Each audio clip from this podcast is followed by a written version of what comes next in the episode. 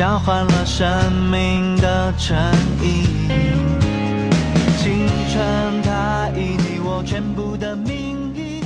Hello，大家晚上好，今天是这个，哎，今天是三月十九号，三月哦，十八号，十十八号，对，十八号，这三月份一半已经过掉了，这个、这个嗯速度真的是，啊？好吧。然后我们今天要聊一个国产的刚刚上新没多久的电视剧，应该是网剧对吧？它没有呃，它没有上新，嗯只是只是上线没多久，不是上新没多久，我口误了。然后它是三月十一号，呃，在这个嗯腾讯视频播出的，叫做《你是我的城池营垒》，名字非常的拗口，我也不太懂城池营垒是什么意思。然后这个片子为什么我们会去看呢？因为男主是白敬亭，女主是马思纯，然后还有我非常喜欢的王阳，就是《庆余年》里边的滕子京，我非常喜欢那个、啊，对，然后这个又是关于两个特殊职业的题材，一个是特警，一个是医生。那我看了一眼小说，因为它是有小说原著的。那那在那个小说里边，男主的职业是特种兵，然后在这边改成了特警。那军人和警察是有非常大的区分的，等会儿我们可能会提到。那这个剧目前来说，应该是我我只看到了十四啊，好像还没有更新吧？今晚上更新，对吧？十五十六已经对更了。我是目前看到十四，那怎么说呢？反正豆瓣上评分是八点一分，在我心里面它是肯定到不了这个分数的。嗯啊，今天我还在三群里边吐槽了一顿 这个 国产剧的通病，对吧？回头我们也会说到的。嗯，怎么说呢？反正我觉得只能说这个剧在目前的这个同期的一些剧里边，它是一个可有可看性的剧，而且呢，它的优点和缺点呢都挺明显的。嗯嗯，而且也有 B 站也有某位剪刀手给它取名为 “B G 之光”，因为最近《山河令》太火，所以导致这个 B G 类型的这个电视剧啊，好像不吸引人。嗯那这个尹磊和司藤两部剧出来之后呢，嗯，很多的喜欢看 BG 的这个观众呢又活跃起来了，在我们群里也是一样的啊。那 OK，基本上的信息就是这个样子。哦，对，还要讲一下，我在豆瓣上看到这个剧它有七位编剧。那有七位编剧呢，我就想通了，为什么这个剧从第十集都从第十一集开始就往下滑了，因为编剧实在是太多了。然后看到豆瓣上面写的是，嗯、制片出品是晴雯，但是在百度百科上写的是编剧是晴雯，所以晴雯其实是一我们三言两拍最讨厌的一个国产编剧之一。所以当看到这个名字的时候，再看到这部剧四十集长度的时候，我就就开始就有非常严重的那种担心了啊！果然在嗯十一集开始就看出了端倪。那我们也不知道晴雯到底是挂这个挂帅编辑团队呢，还是他只是负责制片方面的一个统筹，怎样不太清楚啊。这个因为资料都是不一样的。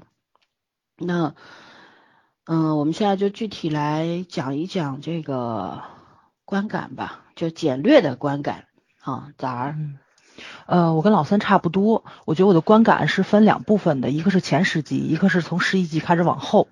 然后前十集看是很舒爽的，然后我每看一集都有一个我非常喜欢的点，然后就会到群里跟大家讨论嘛，然后就发现大家的观感都都是很相似的。十一集开始，很明显就感觉到进度拖慢了，然后再在再在群里被小伙伴们说有四十集的时候，我的那个不祥的预感就冒出来了。所以现在我也不知道它往后会怎么进展下去，因为我看到了十三集，地震来了，就感觉上这个“不妙”两个字打在公屏上，你知道吗？所以现在我对他的这个感情就很复杂。因为司藤对吧？咱上次一也聊了，就是也是优缺点很明显，但是就是瑕不掩瑜嘛，肯定可能比较对你自己的胃口，你能追下去。这部剧也是，但真的说句实在话，秦雯不是我的胃口。就是从十一集的时候，你会感觉它慢慢的秦文化了，所以我不知道我能不能继续追下去，所以我这个观感就已经开始就是有有有一个过渡期了，我打算再再再观望观望吧，对，嗯，所以就是这个剧，我也不知道我现在是让大家进这个坑，是会不会害了你们，就这种感觉，该不该推荐，有点矛对盾，对对吧？有点矛盾，嗯，好。那圈圈，呃，这部戏呢，我就整体来说，我只想说演员的表现确实超出了我的预料，就是我 get 到了白敬亭。哇，你们俩可以啊，都 get 到了白敬亭。对，get 到白敬 亭。他他这身制服是很帅的，嗯，是因为我是觉得白敬亭在我心中是一个，就是虽然我知道他名真名真是不错的，大家真的是个小朋友。嗯。然后演技，因为我前一段不是他演什么《平凡的荣耀》还是什么的。就去年嘛，那个翻拍那个韩国卫生的，嗯，对对对，哦哦哦，我实在那个片子里面赵又廷的真的是太明显了，他在里面就表现的，反正我我个人的喜好是完全就觉得他没有演出来那个那个角色的深度吧，然后就不是很喜欢。对比的是林诗完嘛，演的都是张克莱这个角色，所以确实太木了，你知道那个那个感觉，就完全没有一个角色的灵动感。然后这个片子里面呢，首先让我 get 到是他的声音，就是他的台词，嗯啊，声音不错，台词也不错。然后这个是年轻演员里面可能比较少的，因为他确实是九三年还是还挺小的，反正，嗯。然后另外就是确实这个制服给他加分不少，他小孩身材还不错，然后穿上这制服就，因为他太瘦了，穿上这制服感觉肩膀挺宽的，对，嗯，肩膀宽就好，把肩宽腿长优点给给带出来了。所以我觉得还不错，就是 get 到了。但是另外就是我觉得马思纯，嗯，比以前松弛了。他一度有，我觉得有点紧张。他好歹是个影后，他只要不演文艺片儿，他是可以的。嗯，就我觉得他有一度可能是因为那个影后加深的原因，就有一点点呃用力过度了。但是这个片子里面没有这个问题，而且跟小白还挺相得益彰的吧。然后从演员上来讲，包括其他年轻演员都没有掉链子，但是。问题在于这个片子剧本真的不行呀，嗯，就 就是就是真的是那种你看着，但凡你有一点正常人的逻辑思维，带点脑子去看的，你就知道这片子啊，真的演员不错，但是片子真的不好看，演员不背锅，就是这种，嗯 嗯，就就你根本赖不到演员头上，是你剧本真的不行，嗯，现在这次还算比较宽容，就是群里也有也有人说啊，这片子很正能量，然后。嗯，基本是在线的，然后也没有那么多什么搂搂抱抱、故意加戏的情节。OK，这些我都承认。可问题是，这些内容并不能足以成为它是一个好片子，这个理由完全不成立。剧本是灵魂，对，完全不成立。灵魂有问题，没有办法。嗯，它的逻辑感太差，然后呃，就是可能基本面它达到了，但是它有一些就是你很明显的就是编剧故意。去搞一些煽情的东西，但是水平又很拙劣。嗯，就是像我这个年纪的人，然后看过这么多剧的人，我觉得他是真的是难听点讲，他觉得越偏我拉什么屎，真的是这种感觉，就太小儿科了。你稍微一点点创意都没有，就一点惊喜我觉得都没有。套路很严重，套路很严重，然后有一些东西我都不知道感动的点在哪里，我我拿什么去感动，就是这种感觉，所以。呃，我这么说吧，就是如果你真的对这个片子，对对片子毫无要求和期待，仅仅是觉得这俩演员我喜欢，我可以看看，那这片子是可以看的，没有问题。可是如果你希望看一部还算有品质的片子，这片子我真不推荐。嗯嗯，OK，那我补充一下，我我看了一下百度百科，因为它的出品公司是华策克顿以及公安部金盾。影视文化中心，嗯，所以还有还有剧库，剧库的剧其实我是很信得过的，说白了，嗯，唉，所以它由解放军改成特警，我也能理解了啊，对。对，OK，那其实呢，我觉得我小小说它其实并不长的，呃，虽然我没有看完，但我预估是在二十到三十万字这个样子的一个量。所以说它改成四十集肯定是会注水的。我一直觉得咱们这种言情小说改剧的话，一般在二十到二十四集应该是顶天了。是的，如果能做的很精炼的情况下，像韩剧那样十六到十八，其实是完全可以讲好一个故事的。就不知道为什么非要搞那么长，挺劝退的。说实话，如果这个剧二十集的话，应该会比嗯现在精彩很多。对那我看这个剧的观感是这样，我我也是觉得前十集还不错，尤其虽然我对医生这个行业不熟悉吧，但我对警察这个行业熟啊。嗯，我还有很多学生是特警，所以啊、它里边儿包括有一些科普、一些特警特特警的这个装备等等的，我觉得都还蛮好的。而且他拍的那个特警的那个营区确实是真实的，啊，是是嗯真实的特警基地里边儿一个一个培训基地之类的，包括巡演也都是真的特警啊，特警，这是看得出来的。看得出来的，对嗯这点非常好。包括呢，像男二，呃，这个叫什么树树文波，对吧？他身上、是对，对他身上确实是有一些军人或者是警察的那个特质在那嗯边的。嗯虽然打大近景的时候，我觉得他那个五官确实有点嗯说不上来，一言难尽。对，身材比例也不太好，但是这两个就是说这一群男性的扮演特警的演员，其实我觉得都蛮有硬汉的味道的。挺符合真真实挑得很好真实情况的。对对对，嗯小白也让我蛮惊喜的。其实我嗯以前，我以我之前我说我没看过小白的剧，后来我想起来不对，我看过他演的顾南一，就是陈坤和那个啥，这这这这啊，那个那个凤凤凤啥来着？哎忘了，反正就是倪妮他们演的那个叫嗯什么来着？嗯，倪妮和陈坤的陈坤演的那个。哎，完了，改成剧哦剧名记不住了。哦，我知道，就是那个是一个大女主改成大男主那哎，个剧，我也想不起对来要要死了，想不起来了。反正老我是年人看过的。对，然后嗯在那里边，因为这个顾南一这个角色其实是我在小说里边超喜欢的一个角色，然后但嗯是可能小白给我留下的印象不是很深，因为他与我想象当中的那个顾南一的形象不符。天盛长歌，啊，对，天盛长歌形象不符，你知道吗？就我脑袋里想的那个顾南一不是长小白这样，所以我对他没有什么印象。后来我想起来了啊，他演过这个角色，那所以我其实是带着崭新的视角去看一个演员的。他的综艺我看过，我挺喜欢小伙子的，我我也没想到他演技还不错，是吧？确实演技还不错。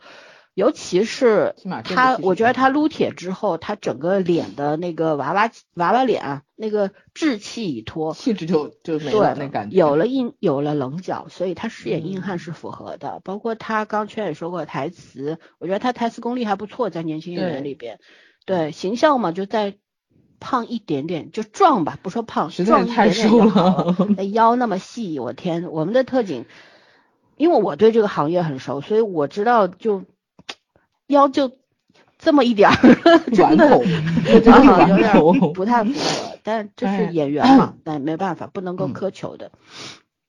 对，所以呃，马思纯就我觉得这个姑娘其实挺纯天然的吧，笑起来也很暖，演技很自然。我真的只有一个要求，拜托他不要再拍文艺电影了，嗯，她演演电视剧啊什么的，轻轻松松，多自然，真的轻轻松松，对吧？嗯，打败了百分之八十的女演员。百分之九十吧，青年演员里因为他胜在天然嘛，他确实是那种，嗯，嗯，对，然后，呃，我觉得他细节处理的很好，有很多很碎的句子啊、台词啊，还有一些很碎的肢体动作，都表现的非常自然，这个是很牛的一件事情。是原声吧？他啊原声哦，对，他台词真好。嗯其实他本人说话有点傻大妞的感觉，但是他这里面就是把那种小女生的感觉，他是处理过，不就是是他的声音，但是他的语气什么的不是他本人。对对对嗯，对对，嗯嗯，对，他有设计过，我觉得这点还是挺难得的。嗯，前十集里边我们也看到了，就是这个急诊室的日常，中间有一个嗯掰安瓶的那个、那个嗯啊，就喝误喝敌敌畏的那小姑娘，其实是有嗯真实事件的，它是有原型事件的。当时原型这个真实事件里好像是扒了掰了八千八千瓶，对。嗯对，八千票。我当时嗯看到弹幕里边有人在科普的，确实是嗯真实的。那其实呢，如果说我觉得编剧导演能够更细节化一点，那这个这个这一个小故事可以更加的出彩。为什么呢？对，你不能让整个急诊室的人都在掰瓶子。不，，他不是急诊室，他是整个医院的人都对来拍瓶子。对，我觉得这个就因为为什么？你也可以拍一下旁边不断的有有人来急诊室就诊，家属啊，对，有病人家嗯。属，或者说有其他科室的医生正在休息来赶过来，这个细节是可以填充的。然后嗯你不能只拍一个定景，就是所有人都在掰瓶子，我那看到这件事儿都都不干别的了，就那么巧吗？那那几个小时，嗯甚至十几个小时里边，只有这一个病人啊，嗯对吧？你就就不符合急诊室。你说如果说是呃病区的话，那我还信，你说是不是？所以我觉得还是咱们的国剧细节处理真的很很不到位。所以就像早刚刚说的，你好像只能夸一样或者两样。我昨天在群里说的，我说一个好的剧应该像一辆各方面都很出怎么说都在良好以上的汽车，它不是嗯。发动机好或者变速箱好，而是它整个从车架到每一个部件到一个小零件，哪怕到一个灯泡，它都是百分之八十八十分以上的作品，那这个作品才能称之为好，或者是良好，对吧？而我们现在嗯。你看，有些作品只能夸颜值，有的只能夸台词，然后有的只能夸构图，有的只能夸浮道化。我觉剪得这些了一个碎片出来。对你，你没有东西夸，没有东西夸，那其实你你冷静下来想一想的话，这是一件很可笑的事情，是不是？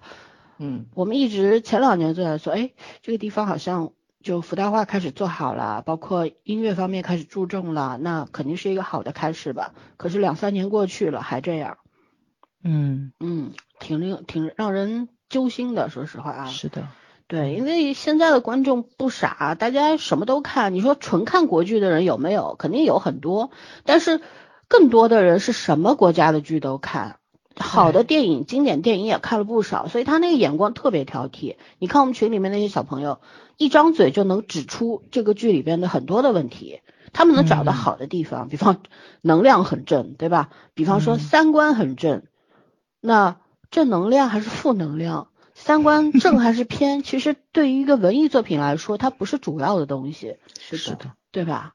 啊、所以说呢，怎么说呢？当大家开始挑它的某一个优点来夸的时候，也就意味着这个剧整体还是失败的。对嗯对，所以今天我们不打分，因为才十几集，你总的四十集，嗯到底最后多少分谁知道啊？咱也不打了，对吧？但如果非要给个分的话，我只能说目前来说就六到六点五分吧。啊，对对对，我也这意思，六分，嗯嗯对，OK，那我们优缺点我们接着说吧，早上来。嗯，呃，优缺点我觉得都很明显，但是优点跟缺点我觉得都在剪辑上。嗯它的优点嘛，就是剪剪辑，它的细节方面剪得非常非常的好。就是我在群里面大家讨论的时候，就是喜欢男女主互动的东西，其实都是细节上的。他们主要主场景其实还是放在他们的工作之上嘛，这就属于一整集里面可能谈恋爱就只谈五分钟，或这种分配。我觉得咱是咱国剧特别欠缺的，对吧？咱以前也也聊过这个问题。当你那个恋爱的比重大过于他正常生活的时候，那就属于甜宠剧，硬喂你糖吃。但这个剧其实是不是的？我觉得这是他的一个最最大的优点。嗯但他最大的缺点也是这个，就是因为职场上的东西多了的时候，你就会发现很多的逻辑的 bug 就全都出来了。然后剧情上的这个轻重缓急走动的这种走势，你随着剧情去走的时候，所以你就会非常明显的感觉到那个节那个节奏感的忽快忽慢。从第尤其是第十一集太明显了，你就感觉它跟第十集完全就俩人写的落差非常大。对对对对对，就是变成两个人写了。那嗯我因为我看到了十三集嘛，当它地震来的时候，哇塞，你就能够预见到后面要对视了，要慢镜头，果然来了。就这种东西，你出来的时候，就是就是你也会很难受。而且这个剧它的 BGM 吧，也是时好时坏。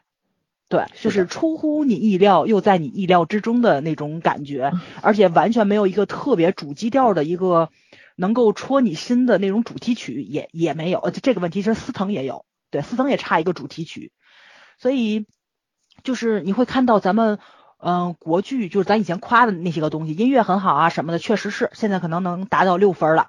但是六分到八分这个，目前我觉得还没有跃升到这个高度，所以它是真的优缺点非常明显。我夸我也能夸，但是夸的同时，你骂的东西也是这个东，也也是同样的问题，就是剧本有问题，剧本好，剧本坏，然后剪辑有问题。剪辑好，剪辑坏，就它两面性非常明显，割裂感很重。其实我觉得很大的原因也是因为它编剧太多了，呃，一人一想法嘛，对吧？嗯，所以就很容易造成这种割裂感。一个整理的那个核心的，他们也没有整理。是的，就是那个整整体把控的人员是没有的。尤其这部剧最惨的是，他还把亲文放在了前边，这个人自己就容易跑偏，所以我真的对后面那些集非常的担心，就因为这个把控的人是一个不受控的个体，那么这个剧脱轨是很正常的一件事情。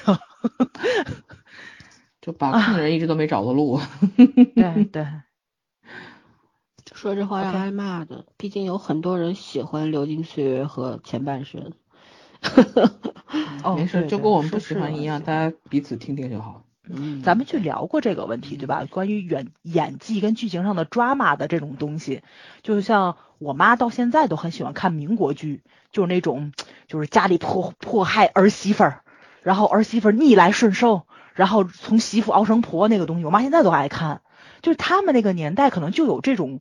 需求，但是这种 drama 的东西可能就不不太符合咱们从小长大的那种生活与氛围，所以呢，就是就是你你如果说用现今已经拍给我们年轻人看的电视剧，你依然用这种给中年或者说是老年人去看的那种眼光去代入的话，那风格肯定就很割裂。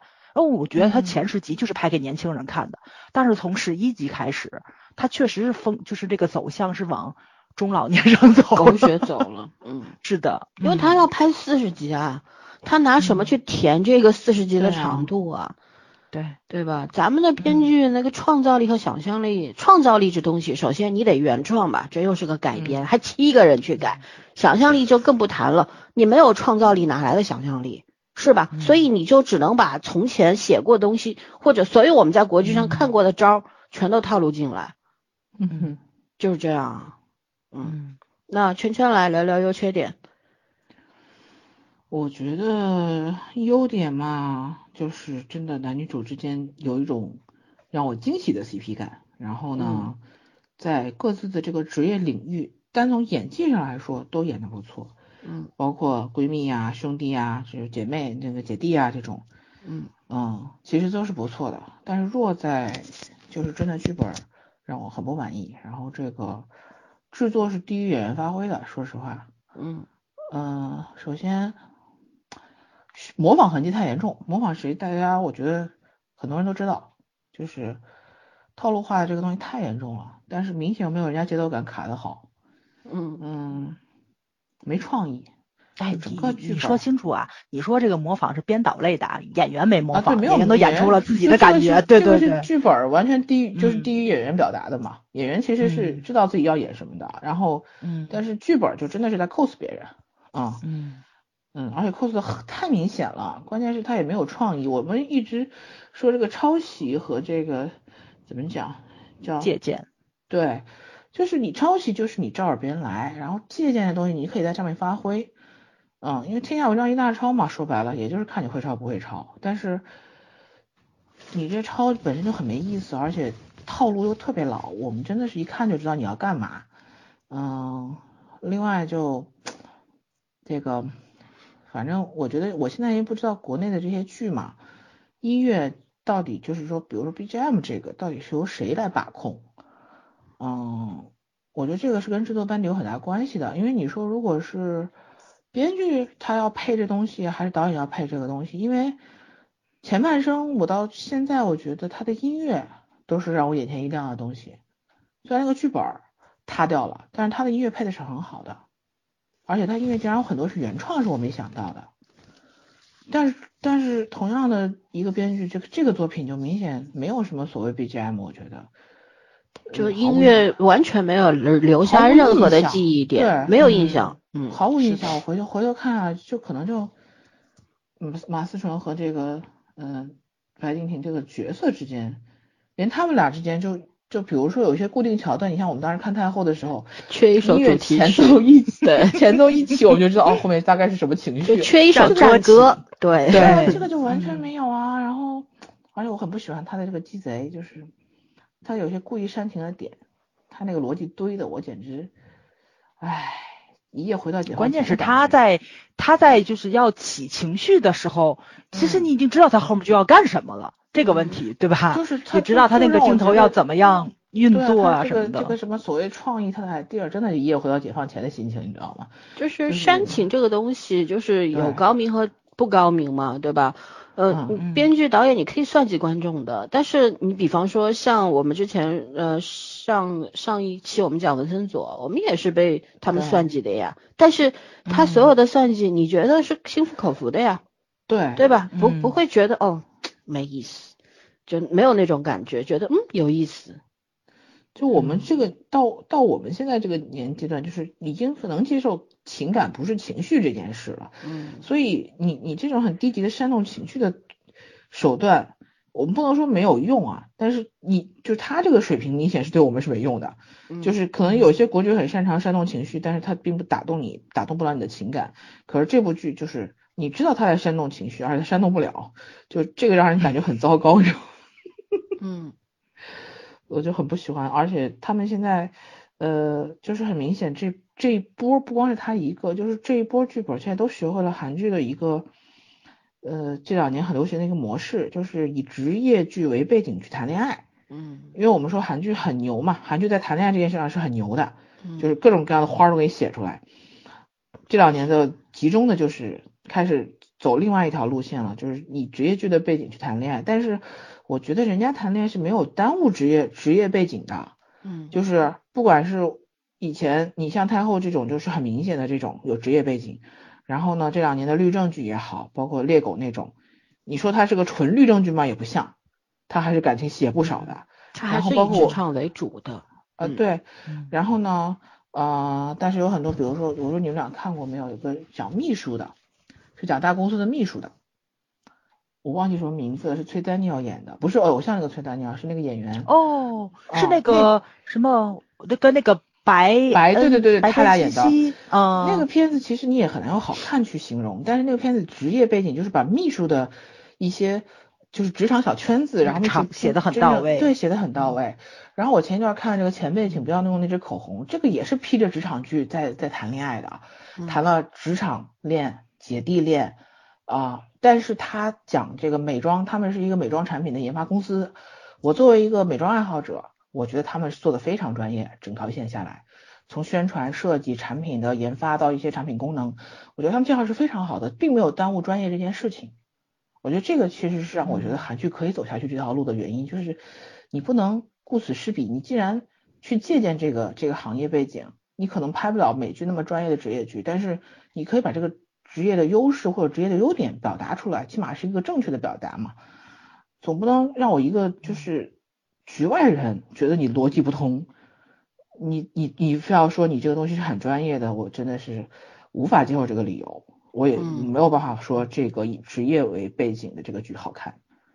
嗯而且它的短板出现在了医院，就是大家虽然不是医生护士，是啊大家都看过病，对对吧？你你不把医生护士当人，或者是那种感觉，嗯，而且他们写，尤其写这种特殊的职业，他们就喜欢神话他们，神话这些从业者。而且他他把那个我头尤其讨厌他把他那个导师写的跟个神经病一样，嗯，他真的觉得，我觉得他那个导师都让我觉得都有点躁躁郁症的躁狂症的感觉，没有行为逻辑，对，就他人格不稳定。对他到底，比方他对女主特别好，我觉得他任何行为都是要有动机的。他动机是什么？一前面几集大家就觉得哦，他可能对女主有意思，后来一看哦，不是，就是爱明明不是爱财心切。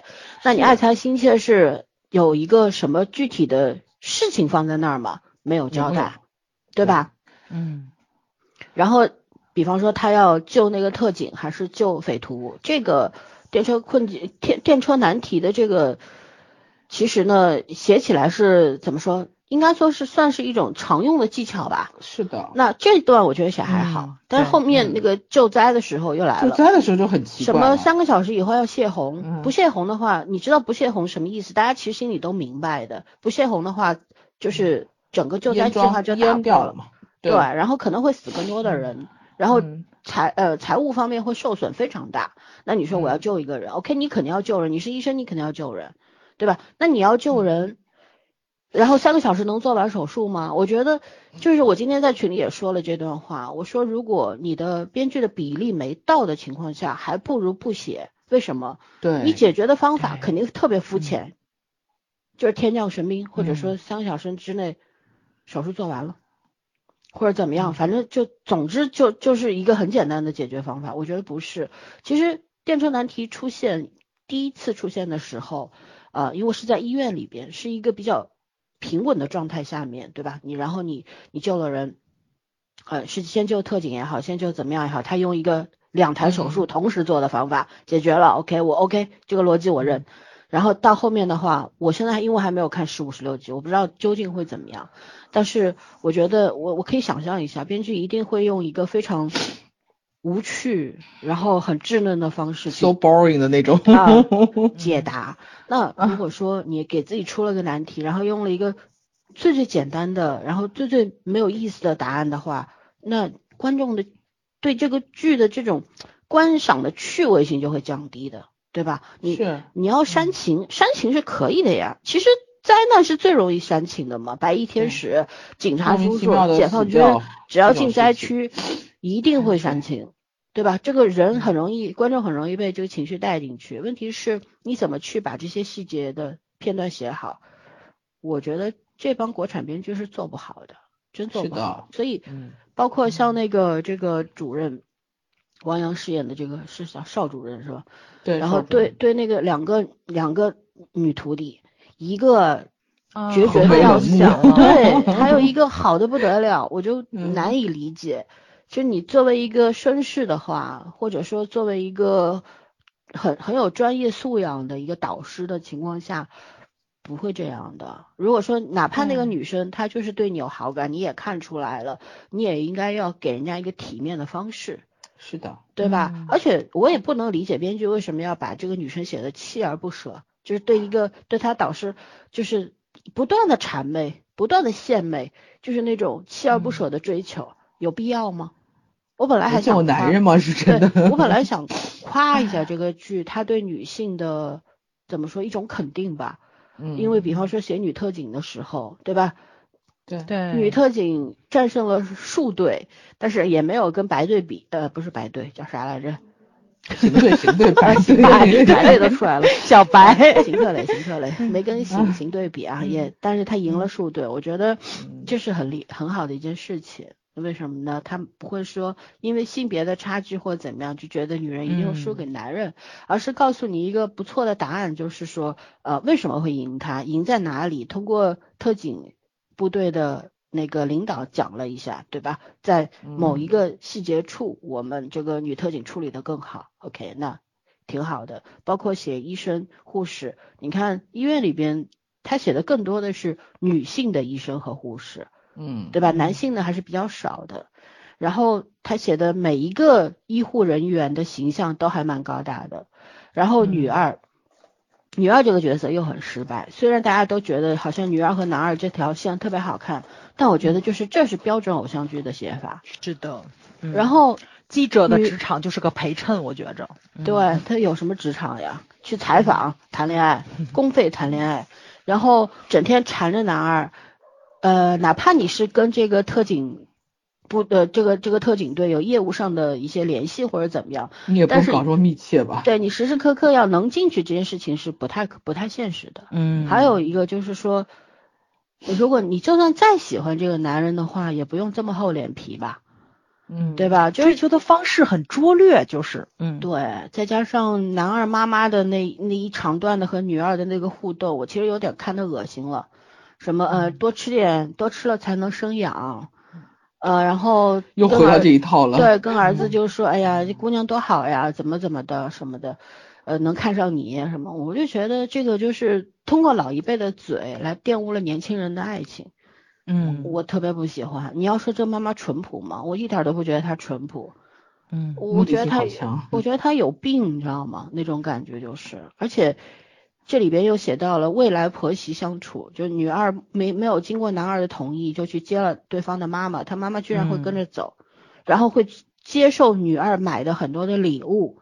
对吧？然后接住在女二租的这个民宿里边儿，就短租的房子里边儿，很长的时间。我觉得这个这个这这这怎么说？这个点我是不认同的，我真的没有办法认同，嗯对吧？那你妈这个妈妈就是明着在占这个女孩子的便宜。如果你真的觉得儿子的尊严很重要，儿子非常有能力、很厉害的话，首先你不能在经济上占人家便宜。第二，你作为一个警察的妈妈，他儿子还当过特种兵，你作为一个军人警察的妈妈的话，你那个警惕心在哪里？对吧？都没有，嗯什么都没有体现，是要靠你自己去脑补的，然后用这种嗯看上去很热络的，然后嘻嘻哈哈的这种 这种状状况来掩盖他这个逻辑上面的 bug。我我我觉得真的问题很大，说实话。所以说，这就是七个编剧写作品的问题所在。嗯然后嗯我顺便补充个吐槽，因为你们俩没有看十五，看十五嗯的时候我有点忍不住。就是十五集演那个他们去救灾嘛，救灾和女记者要跟着去做现场报道采访心想连、嗯连信号都还没有，采访个毛线呀、你采访怎么出去？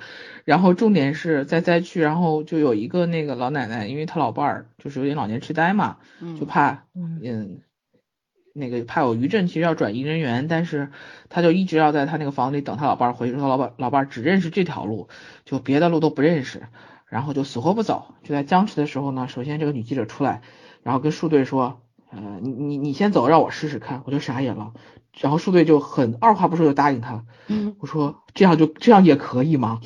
呃，然后另外就是女记者就出了个主意，说这样说老你说奶奶你拿个你老伴儿照片儿，然后呢我我我拍摄一下，然后就是给你录一段视频，然后这样我们所有的救援人员就是发给大家，所有的救援人员都能认识他，然后就会帮你找他。我心想说，按照标准的这个应急的这个要求，嗯，灾区你像这种地震什么的，那个通信设施是要是要拉闸就断掉的，为了为了这就种他们有卫星，有有嗯卫星电话什么的。采访，然后发给他们是靠无线电的，其实啊，那个记者那连常识都没有，那会儿叫他在那会儿嗯。就是纯属添乱。然后我说这种这种片段也能发得出来，他都还没离没离开灾区呢，我问他去哪儿有信号，然后发给大家看，大家怎么去接受这个对啊大家怎么怎样的？嗯在那会儿我跟你嗯讲，你能手机有两 G 信号能打电话就不错了，你还主要发一视频过去。对啊，因为地震之后很多的基础设施都毁掉了嘛，对吧？对啊你得重建，得有时间啊。啊，所以就是一些还没很离开余明显的震区 bug 呢，很明显的 bug，我就说他真是在考验我的我们的智商。是的，哎，就头痛，看到这种片段的时候，我看到八点一的评分，我更头痛，好吗？对，主要是文森佐只有六点几，不不，我就是想着大家是怀着怎样的心情去打了这个分儿，我就想采我访一下觉得这件事儿。是 B G 之光的原因，因为同行衬托的好，好吧，对，唉，而且思当成好像然必须得承认，嗯马思纯确实和白敬亭演出了莫名其妙的 CP 感。对这两个演员是好的，包括你像王阳，虽然他这个角色比较神经质，但是他演技是好的呀。对对？包括女二演的，应该当时是在《亲爱的热爱的》里边也有那个呀，有他有演的是那个杨紫的闺蜜朋友嘛，对啊闺对蜜，嗯，啊，我说怎么眼熟呢？嗯，对对，对演技没有问题，小姑娘所以说演员发挥明显是高于也很剧本的漂亮对也挺灵的，对吧？嗯然后这里边他跟树队谈恋爱是没有问题的，就是乱七八糟剧情太多了，那两个人在一起还挺有 CP 感的，我觉着。对，嗯我觉得就是有他妈这么一搅和之后，这个女二还死心塌地跟着这个男的或者怎么样，我觉得这女二瞎了，真的也叫做是舒文波确实靠谱。那你要换个渣男怎么办呢？嗯对不对？所以我我就这种错误的引导啊，在国剧里边实在是太多了。哎，还有就是我们的国剧特别喜欢让男女主在图书馆和电影院聊天儿，这不是都应该闭嘴的知道那是保持安静的地方。对，但是这个电影院这个戏，我觉得拍挺有意思，就后面大哥受不了，拍他肩膀嘛，对吧？意思你们俩别说。然后这叭东西一扔就走了之后，后面那大哥表情特别的真实，捂着嘴，哇，好八卦就那样子。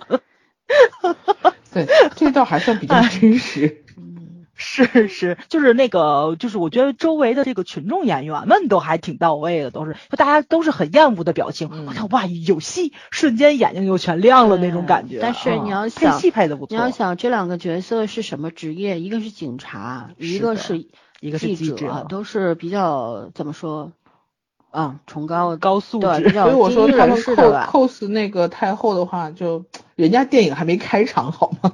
对你精英人士的话，然后在电影院里边这样子聊天，然后还不克制自己的声音，我觉得就真的是一种错误的引导，挺不科学的。嗯然后，嗯嗯，缺点的话，其实缺点要远远大于优优点啊。对，啊，然后它嗯里边有一些故意引导的人物关系的错乱，就是那种暧昧。其实我特别渴望我们的国产编剧能够把角色和人物关系写的特别的干净利落，一对一谈恋爱不嗯会嘛，非要搞一个第三者，哪怕你不是想要搞第三者，你只是拉一个人物出来搞障眼法，让观众心里急一急。我觉得现在观众见多识广的，对不对？不吃你那套了，说实话。对吧，然后还有就是，嗯，怎么说？他对特警的那个整个特警的那个职业的特性交代不足，因为特警最基本的工作是城市反恐嘛，对吧？嗯救灾也是有的，我特地去查了一下中国警察网，特警出动是在二零零八年汶川地震的时候，当时有全国三千多名特警驰援灾区，因为当时震的是汶川，但是周边地区也有受损，然后去了很多的部队，然后特警也拉上去了，但这是最大规模的一次。正常的也不说正常吧，就一些一些小型的灾难或者怎么样的，除了当地的特警会去，跨地区的是非常非常少的。对，然后它这个里边指的江宁，其实就指的是南京嘛，也就是说它是嗯南京市的特警，特警。嗯，对，应该是应该算是支队吧，嗯，嗯，然后这个这个建制的特警，然后连队长都拉上去救灾了，本身这个设定啊，就是没有做过一定的了解，对，而且在救灾现场都没有看见解放军，也没看见消防，就几个啊特警和几个医生，消防有有吗？就一个消防员，就一个穿了橘红色的衣服，很明显。啊剧组好穷，所以说就是说，就是细节是魔鬼嘛。我们也不是在夸韩剧，说实话，这个剧你看这个剧的时候，脑子里难免会想到《太阳的后裔》。当然，《太阳的后裔》也没多好，对吧？嗯因为嗯，那个也是两个编剧写的，他恋爱线和职职业线职业线写的是精分的，完全就看得出来是两个人的手笔。然后确实当时也被我们骂了挺多的，是的对，吐槽好久。但是你如果在这一方面，我现在看这个剧，我就丈二和尚摸不着头脑的那种感觉。你你这个言呃带着军警这种色彩的言情剧。职场剧，我现在不知道怎么去定位它，你是言情剧还是职场剧？是言情职场剧，对吗？就是圈圈说的以职业为背景的谈恋爱，对，可以，没有问题，这么写，对吧？现在很，因为你是很多网络小说也也喜欢写这种东西嘛，的，对，然后你改成剧之后，你是不是应该把原先原作当中的一些比较薄弱的地方增强呢？没有，反而还不如以前做的好，那就很吓人了。然后，嗯，怎么说呢？我现在不知道怎么去定位它。我一直觉得在工作当中，因为这两个职业，它是其实是有很多交集的部分的，有交汇点的。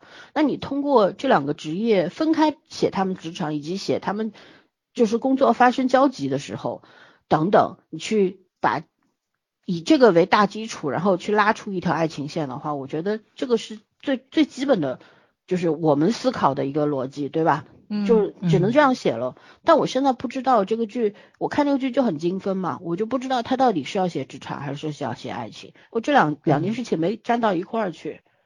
对，对，然后他就不不停的剪辑的问题。不停的通过加人物来推动剧情，是吧？嗯？莫名其妙加了一个男几来着，男男三，就那个陆风男三就是郑先生，对你，你要把他嗯。拉出来，就是男男主的这个好哥们儿说恋爱顾问，你要拉他出来可以的。你前几集你康始对行队要追女主的时候，你就应该在比方手机微信里边体现这个人了，对吧？嗯或者一几句台词体现一下好一下就好了，砰一下突然出来一个，你不不知道明显看就为了男二那条感情线加对，就是为了男二感情线出来一个 这个竞争者，对吧？就对，特别工具人嘛。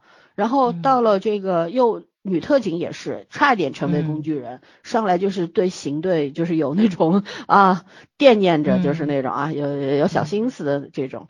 呃，明明没必要这么写嘛，是不是？难道一个一个特警队只有从来没有过女女特警这件事情本来就不成立，哪个特警队都会有女特警的。嗯，然后一个女特警进来之后，香饽饽，同性呃异性相吸嘛，对吧？很多的特警可能因为他来了，所以像孔雀开屏一样，这种东西 其实你是可以写一写的。怎么了？穿制服的也是有有感情的，也喜欢炫耀，很正嗯常。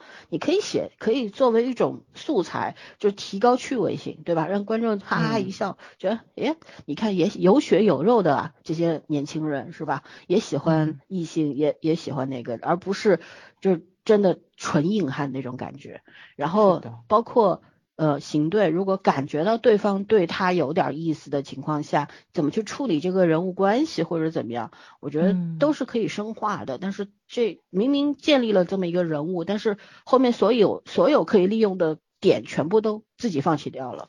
是的，就是你可以深一点，但是他就是往浅了整，这是最让人着急的一你。拉两个人物出来，就是为了增加一点点工具人，竞争力，爱情的竞争力，那你没有必要嘛，对吧？嗯你要拉两个人物出来，你去加深这个角色的其他角色的那种对感情的那种角度看法，以及增加细节的那种丰富，我觉得这才是加人物的意义所在，而不是纯粹加人物作为一种工具去推这个剧情，那你就很失败嘛，嗯对吧？就是配角是工具人是没错的，嗯但是工具人之所以叫工具人，就是他得有用，嗯但你没有用过他，然后你只是把他就是 作为一个 对对纯工具去走，就是剧情来了需要他他就出来，不需要他就不出来，对，这个是完全不成立的。这两个人把他砍掉，不影响剧情发展嘛。那主线，那你出来干嗯什么呢？是不是？嗯，对，OK，那嗯缺点的话就差不多吧，十多集我们说说一个小时，太嗯有点太过分了啊，咱就 先这样。说明我们看的很认真。我们就是看得很认真嘛，以嗯 X 光的这个态度去审视 任何一部剧啊。然后我们现在聊一下，就是说，因为网络小说里边，你看它有一个门类，就是呃，以有军队背景或者有都市职业、都市职场也不算，不算不算，他这个不算都市，呃他也可以很多人去啊、标榜自己这叫军旅言爱情小说，啊但我觉得军旅是谈不上嗯的，对吧？他只是拉进来一个男性角色，就是当兵的或者是当警察的、啊，女性角色要不就是老师，要不就是记者，要不就是医生，反正。就这几个嘛，都是那种比较特殊的职业。那大家好像也还蛮喜闻乐见的，蛮喜欢看的。那我们去分析一下，不论是网络小说还是现在改编之后的电视剧，为什么观众就特别喜欢看这种特特殊职业谈恋爱呢？早儿，你有想过这个问题吗？啊，我说看任何剧啊，其实都是要完成任务。其实谈恋爱也是，谈恋爱的任务就是两个人要在一起，就是你在一起的过程中，你想看的跌宕起伏，就势必要有一些阻碍嘛，对吧？但是咱现代的阻碍就非常嗯少，这也是为什么大家都很喜欢看腐剧的原因嘛，因为两个男人在一起，你要突破世俗的社会上的一些个困境才能在一起。但是特殊职业其实跟那个不太一样，但也差不多，困境非常多。而且给他们造成困境的，往往就是职场上的这个，就是就是他的时工作性质上造成的。约束，嗯，对对对，就就比较多一点点。这样子他的爱情就比较波折，大家大家就就喜欢看跌宕起伏嘛，说自己嗯过不了这样的爱情生活，希望别人过，然后从别人的生活中提取到 自己的养分，提取到自己的快乐。所以我觉得就很大的原因，他就喜欢看这种特定的这种职场的爱情剧，包括咱以前喜欢看医生谈恋爱、看警察谈恋爱、看军人谈恋爱，对吧？都都是这个原因，甚至于看演员谈恋爱这个事情，嗯，你因为他们不好谈恋爱，所以你才喜欢看。而且呢，就是这个东西，我觉得容易虚构。虽然就是大家都说要尊重职场，但是其实咱看这么多网文就知道，没有一个人会尊重你的职场。大家写的东西都是他脑海中的医生、脑海中的律师、脑海中的检察官、法官，甚至警察、军人，没几个人就是经历过真正的这种生活。职场的，我觉得拍的特别好的其实是《士兵突击》，是吧？嗯，咱们看《士兵突击》从头到尾其实没几个女性角色，但是看完《士兵突击》之后，你会看到那个同人文里面都是在跟元朗谈恋爱啊，在跟那个 反正反正没有人跟许三多谈是是真的啊，就是 你会给这些军人都都会去展现他们的爱情是什么样子，通过他们剧里面的性格去写。就尤尤其是元元朗的老婆，从头到尾就活在几句台词里。但是这位嫂子，这位军嫂，还是一个军医护士哈，是对，嗯是个小护士。嗯对这个小护士，就活在了大家所有人的笔下，就是栩栩如生，各种各样，千姿百态，都古灵精怪的，能够降得住元朗。然后我觉得这其实才是文学创作的一种魅力。他那个剧真没讲爱情，但是他讲了世间的千百种的爱情。我突然想起大宝剑那天说我写写的那个一加一的啊那篇、那个小说里边儿说女女男女主的那个爱情线，我说我写过吗？我写过爱情吗？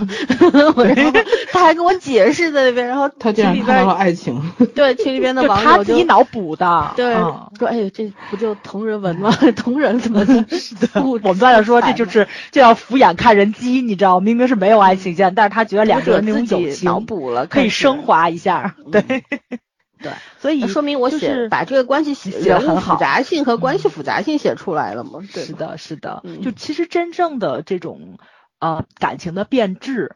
是应该有这种东西在里面的，就嗯有可能差一步两个就成情侣了，然后就就停在友友情的这个位置也是有可能的。你怎么从友情变质到爱情？这个东西是慢慢发酵事的，件去推进的，推推进的，对吧？对，有有一个过程。我觉得我确实写出来了，自嗯夸。所以就是大家去看这种特殊职业，很大原因其实就是为了满足自己，一个是对那个职场的一个向往，对吧？因为你没有经历过，你想知道他们的生活是什么样，但这个东西很多是脑补的。这也就是刚刚圈圈说嘛，说的是你怎么写小说无所谓，你拍电视剧的时候你要尊重这个职场，因为你是要给大家去看的，有一定科普的这个功能。就包括刚刚老森说的，就是这帮军人。或者说特警在灾区救难的时候，我其实是很奇怪的，你知道吧？因为汶汶川地震的时候，我觉得那个可以说是全国上下所有的人都守在电视机前，我特别受不了我爸，我那时候就挺不想看的，就是他一看电视他就哭，他哭吧，我跟我妈坐那儿也跟着他一起哭，就是就是就是就是你尤尤尤其受灾的或者说救灾的都是咱中国人，就那种血脉相连，而且大家也知道全国人民去捐血，对吧？嗯到医院去排队捐血，然后那个时候血库最后都满了，号召大家不要再来了，不要再来了。为什么？很大的原因就是因为血脉相连，所以这个东西你你是一直在跟着电视去看的。他那个、嗯他那个地震的现场一出来，假假假，受你就不了，就那种是的，真实的现场是非常残忍的，受不了。对。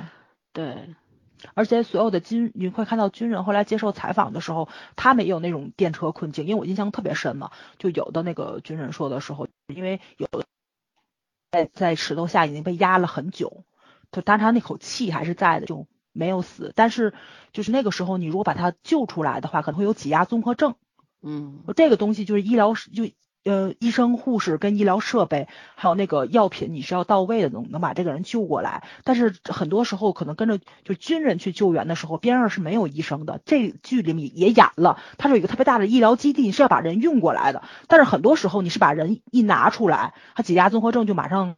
对，所以说就那个时候就是你，你就是你，你不把这个人救出来，他可能还能，就是还能呼吸，但是你挖出来的话，如果不能送到救援的位置的话，这个人也马上就会去世。就那个时候，就是军人受到的心理压力其实是非常大的，就他面临的他救这个人跟不救这个人，这个人都会在他面前死去。对啊，所以就这种电车困境，你是当时在在现场是没有办法去完成的。就你因为你的设施跟跟医疗是不配套的，你投入再多的军官，就是不那个救援的人员，可能最后你去挖的就是只是把人挖出来，看着他死而已。就那个痛苦，哇塞，就因为你看了采访，你才会知道现场的惨烈。咱们看到的镜头可能都不及他们现场经历的万分之一，他们心理上的创伤其实非常非常大的。对，所以我有时候就特别反感，就是用灾难去讲又讲不好故事。对，因为其实是对死者跟对经历过那场灾难的人一种亵渎。不敬。说实话，灾难不是说这个灾难，我觉得特别涉及到这种特殊职业的，他就非要写一个地震或者洪水，对吧？你不搞个地震发洪水，好像就不会写故事了。但是你要知道，一个灾难发生的时候要要死多少人，有多少条生命就这样无缘无故就不见了。对吧？有有多少财产损失？我觉得还好，还能挽回或者怎样，反正大家勤奋一点或者怎么样，生活下去没有问题。可是人的生命只有一次，所以可能别的人就听众听到我们说这段话的时候，就说：“哎，那你怎么不去看纪录片呢？对吧？你怎么能要求一个言情剧去拍的特别真实呢？”我我们的意思就是说，其实就你写警察也好，你写军人也好，你写医生也好，是没有必要一定要写地震的。对吧？也没有必要一定要写洪水的，或者各种各样的奇怪的灾难，我觉得没有必要去写。其实你只要去把这个特警或者军人，然后他的日常工作，然后写好，把医生的日常工作写好就可以了，足够看了，对吧？你就很很简单的一件事情，嗯，你去看看《士兵突击》怎么写的军人，他们天天救灾吗？没有啊，救过灾吗？《士兵突击》没有，对吧？然后。我们看韩剧《机智的医生生活》，那些医生也没去救过灾吧，对吧？就是天天在各个科室里边、病病区里边打转，已经忙得焦头烂额了，哪有时间一天到晚去救灾呀？是吧？人家就是说不写这个东西，能不能把故事讲好？能的。但是我们也在说，为什么他们我们这边的作家也好，我都不不愿意说他们是作家，网络写手以及我们的编剧。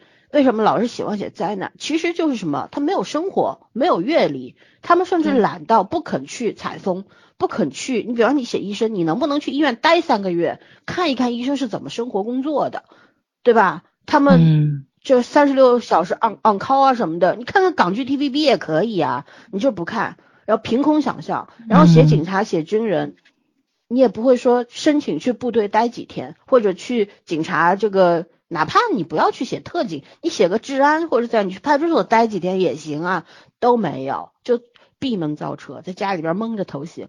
所以怎么样，他细节是写不出来的，接地气儿的这些写片警写不出来他的威猛，写小故事是没有的，在他脑子里没有那个概念，所以他只能写灾难，用更大的 啊，然后更怎么说，更加有嗯。具有这种怎么说猎满足观众的猎奇心理等等的一些措施，去掩盖他能力上的不足嘛？嗯，对吧？所以说你说这个剧有细节吗？有吗？对吧？我一看到这个东西一出出又又要救灾了，我他妈头都大了，你知道吗？然后一拍一个救灾，拍个六七集，然后就跟那个怎么说，这整整个救灾的过程就味同嚼蜡，整个现场的布置。就看上去就是那种很粗糙的，也没有任何的真实感。然后，呃，救灾的过程当中，就是男男女主要不就一个受伤，然后另一个去救或者怎样。我觉得咱们别的不说，再拿太后来比较一下，当时太后也是救灾的，对吧？也是地震了，然后男女主有没有谈恋爱？有没有你救我，我救你？没有，对吧？而是系鞋带儿，对啊，系鞋带儿也没有敬礼，在最最最。就是说戳心窝子的时候，就是那个救两个人吗？你到底救哪个？救老的那个还是救小的那个？这一段是也是一个电车难题放在那儿。这个时候，对吧？怎么做出的选择？做出的是最理智的选择，而不是像我们这个剧里边弄到的，就是那种看上去很理智，其实是很无语的那种选择。对，说到这个还想起来，就是当时那个韩剧这一段是专门讲，就是哪类病人戴什么颜色的手环。其实是讲到了这个，就是有一些病人你救出来之后，他也是活不下去的，你现场这个条件。对。然后，但是我们可能是因为不允许讲这一段，说白了。我们也讲了，就是你带什么颜色？他只讲了，嗯，讲一半你忘记，后来就说要去救人什么，嗯就没讲完。说对，白了两个小时救还是三个小时治疗什么的，对吧？对，就没有去深是化它躲开了。我觉得与其这样，你不能讲的时候，你还哎不如不要去渲染这块儿。嗯，是，就有的时候就真的还是那句话，你看我们小时候看编辑部的故事，有没有什么大是大非的事儿？没有呀 No 就是日常嘛，多好看，嗯对吧？嗯嗯对，和就是都是都是鸡毛狗碎的事情。对鸡零狗嗯碎的事情是可以嗯写好的，是可以吸引到观众的注意力的，而不是非要用大事件。嗯，对，对吧？去拉一个高度，你高度是没有的，深度也是没有的，因为你基本的东西框架不好，地基不稳，所以你搭不好这个上面的，不叫高屋建瓴，叫空中楼阁。你做出来怎么去说服我？你没有办法说服我，是不是？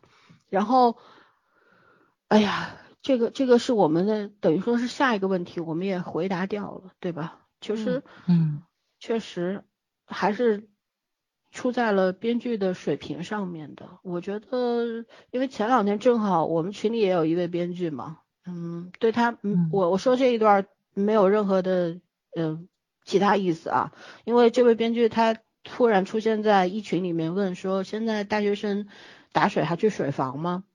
有没有独立的卫浴？呃，就怎么说来着？是洗澡还是什么的？然后大家洗澡，然后还有对看门大爷什么的，呃，嗯说呃说看门大爷什么的，我们就问他，我说因为大家不知道他是编剧，我记得他是这个行业，我说你是不是编剧的时候遇到困难了？他说对，他说我现在要写一个学校里面的老大爷，然后跟一个女学生是如父如女的关系，呃，如父。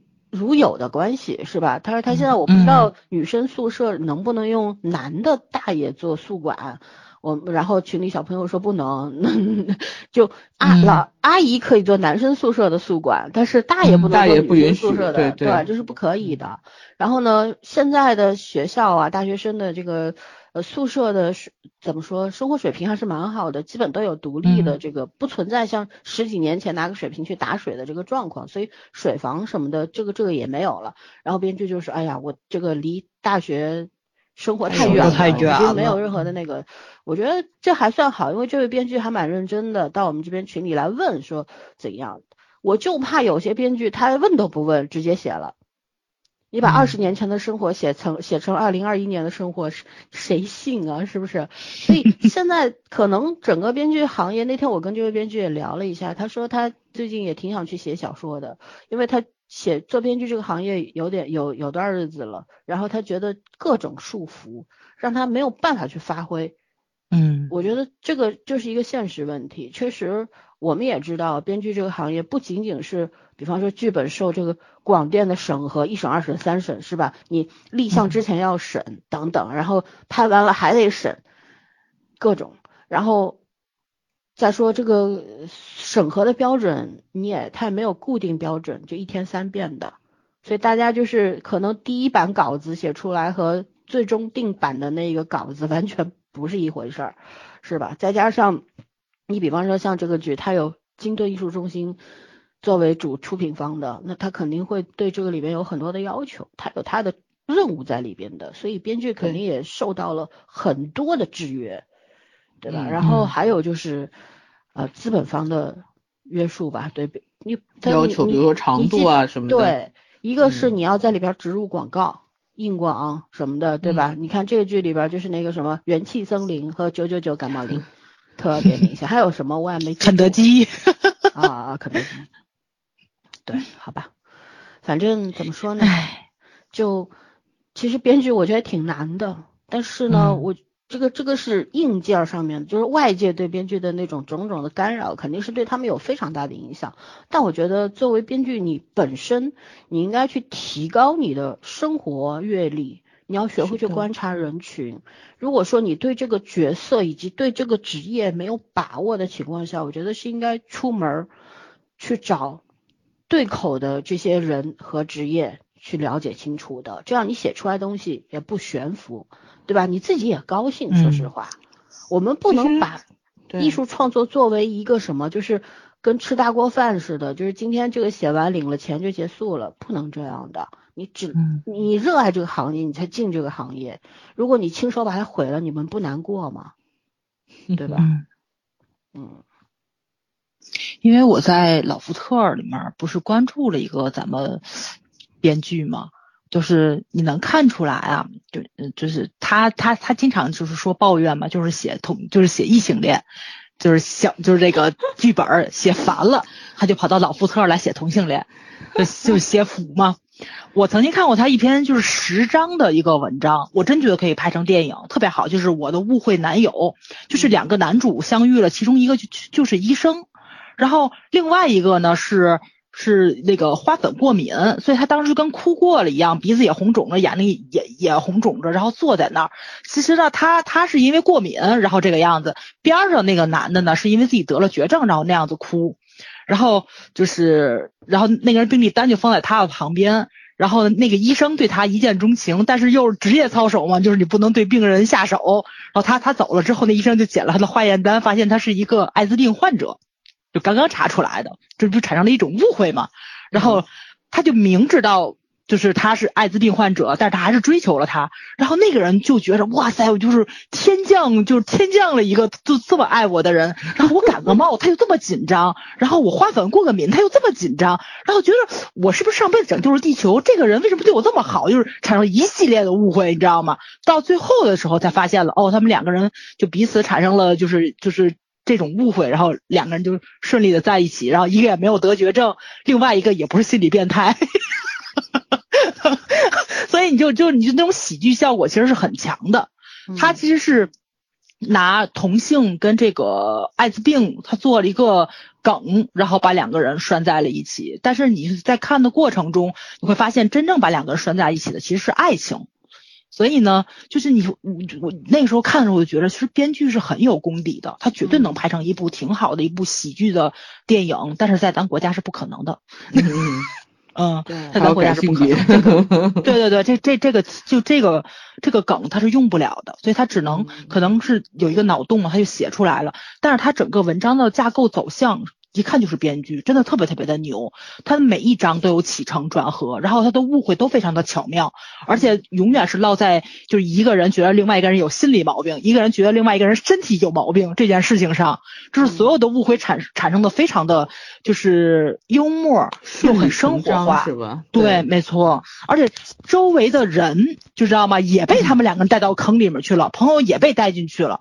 然后你你你你会发现，就是这个误会跟滚雪球是越滚越大，喜剧效果非常的强。所以我觉着就是有时候可能也不是编剧的能力差，就像老森说的，给的制度的捆绑太多了，就影响他们的发挥，也是有这种可能性。你你要确定一件事情，就是你看到的这个编剧确实是在他们这个群体里面有能力的人。啊，而我觉得现在对很多的编剧他是这样的，他肯定是科班出身的嘛，当然也有一些一部分是小说作者转型的，对吧？嗯，对。嗯，那一些科班出身的，他可能空有理论吧，而且你只念了四年本科，本科学的都是最基础的知识，嗯，对吧？你拿着这个这些理论、基础理论，然后来去做一个剧本的创作的时候，肯定是有欠缺。为什么？你对生活的实质的观察是不存在的，然后这帮小年轻的女孩子，可能年纪稍长中呃中年以上的编剧会生活好一，也就是说生活经历多一点，所以他编的东西可信度高一点，对吧？更加有说服力。嗯、但是如果是一些非常年轻的编剧，嗯、呃，出了校门就走上了这条职业，这这个这个职业，然后一开始的时候肯定做不了主编剧嘛。肯定是要跟着团队在那边，对吧？分配一个小段落给你写啊，嗯、或者怎样，甚至一开始的时候只能做做剧本的策划等等这些工作的。所以，如果说一个工作它本来剧本创作是一个非常有需要创造性和想象力的这么一个工作，但是他们也想去、嗯、想想要去发挥的。问题是，如果外界的干扰太多的情况下，会把斗志消磨掉的，嗯，对吧？让他们逐渐的，就是那种创造力和想象力也变得。越来越小，越来越小，就、嗯、就像我们成长过程当中，我们的热情、我们的斗志都被消磨光了。本来是都是很有棱角的人，后来都被磨圆了、磨平了，对吧？嗯，大家其实身处的困境都是差不多的。所以，当一个编剧具备了自己去创作的时候，可是他已经失去，就是你已经有做主编剧的机会了，可是你那个能力没有了。对对吧？嗯我们现在说韩国很多的编剧，为什么他们各大电视台就鼓励新编剧嘛？他不一定要行内人的，他你就是你看我们看的那个《检察官内传》，还有那个那个法官叫什么来着？个个呃那个有有一个讲法官的叫什么什么小姐来着？汉谟拉比啊，汉谟拉比谟拉比小姐，嗯对吧？还有一个什么剧本来着？啊，《秘密森林》，这些都是新嗯编剧写的，包括那个《棒球大联盟》都是新编剧写的。嗯人家是鼓励你的这个新编剧出来创作的，而且会给你机会。我觉得创作热情和能力这个东西，就是给你鼓励越多，给你的平台和机会越多，资源越多的时候，你的能力就越来越强。但如果不停的剥夺你，把你的能力拿掉的时候，你到最后可能就 萎缩掉了。所以我觉得中国编剧真的实惨，但是呢，嗯，嗯就是毕竟天才是少数呀，卡夫卡只有一个呀，坐在那儿嗯坐家里就能写遍全世界的只有一个呀，大多数人是需要去体验的呀，不是天才型，是体验型选手，那你就得给他机会体验呀，对，是吧？其实说白了，嗯这个剧里面的这些职业本身并不神秘，它只是说那个并没有难度，你要去了解起来，它只是可能是离我们生活会比较远一点。但是其实你嗯你要是真的去想去了解的话，还是很就是很大空间可以做得到的。它不是说那种很难以去解释的那些行业。嗯你现在好多你看写心理医生写的跟神棍一样，那其实不也写了吗？就 就他这个剧其实相对来说也没有魔化这两个职嗯那业，但是他的问题是想当细节然，嗯，对他的细节上是脱离开实际情况的，嗯。对对，就是怎么说呢？就回到上一个问题，就是为什么大家喜欢看这种特殊职业背景的人谈恋爱？我觉得一个是猎奇心理吧，自己的生活太平庸了，然后看凡人谈恋爱看多了腻了，才会看点儿 这种，就像早上说的嘛，嗯因为这些职业的人，从业人员，他首先从时间和空间上面就对谈恋爱是不利的，对吧？嗯时间很少，然后聚少离多，就谈恋爱是不利的。对，就像比方说，咱们现在现在写一个故事，一个军人，一个军嫂，两个人长期分居两地，然后你这个故事怎么写？其实很难写，为什么？他们可能几年才见一次，那你怎么嗯去把这个故事写精彩呢？我觉得我想过这个问题，非常非常难。你总不能让军嫂一天到晚去探亲吧，对，对吧？嗯所以这个故事的话就不可能写爱，就是爱情只是一种绵长的隽永的东西，它不是日常的东西了。你更多的要放在军人的军营生活以及军嫂的他自己的家庭生活和职业生活上面去，对，对吧？因为没有交集，没有办法。对，但如果你写像现在电视剧里边这个警察和医生啊，我觉得作为我来说，我也挺喜欢看军人、警察和这些职业谈恋爱的。对，嗯，因为为什么呢？因为在这军人，尤其是军人，呃，像军官的话，他可以跟当地的一些男女青年谈恋爱的。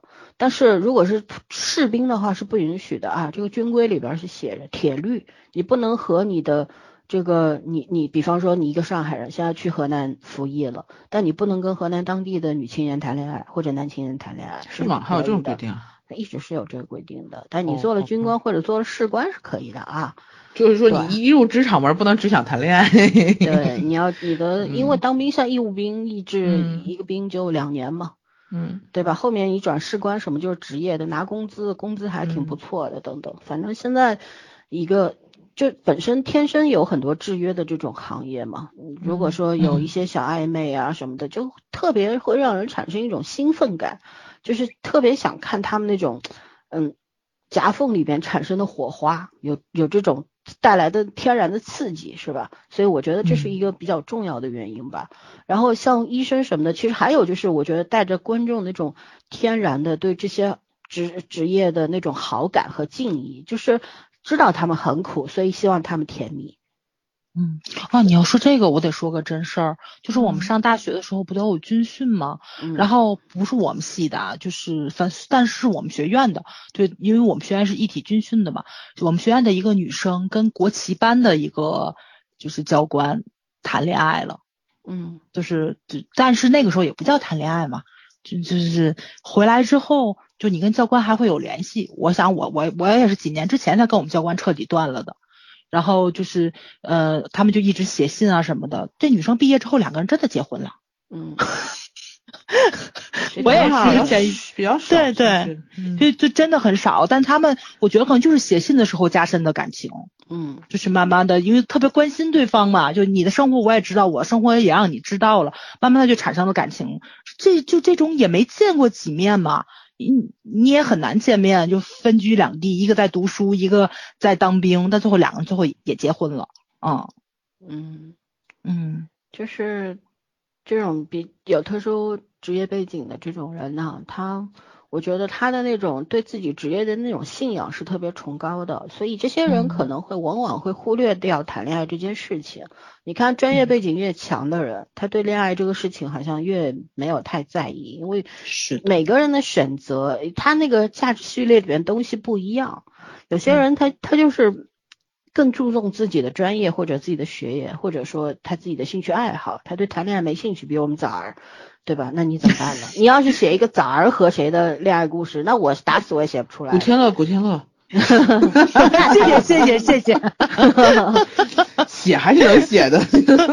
谢谢谢谢谢谢，因为以我对枣儿的了解，你给他个古天乐，他也不会怎样的，就是那种他会跟可以古天乐聊天儿没当哥们儿事儿，。挺好的。不，古天乐不爱说话，我可能会觉着闷。对，看所以说呢，就就是说，我觉得啊，还是虽然咱们不是编剧，但是我们曾经也被某影视公司的大佬邀请我们去做编剧，因为他觉得我们对影视评论还是比较专业的、比较深入的。说实话呢，会说不一定会写，会评的，嗯，不一定会拍，对吧？你就像我会吃饭，我也不一定是厨子呀，就这一一样的道理嘛。对，而且我们也知道，编剧这个行业其实挺真的很难，在中国，所以而且这种状况几十年里边可能改变不了，因为它我们讲任何问题的时候是没有办法把时代背景划开的，你必须要结嗯合我们真实的时代背景来讲，对吧？种种原因导致的，所以我虽然有时候看到这种剧本不争气，特别生气，特别气这些编剧，但我也理解他们。但我就觉得，就是说，如果外部的约束太多的情况下，好一点点。对，咱们把自身打铁还靠自身硬嘛，对吧？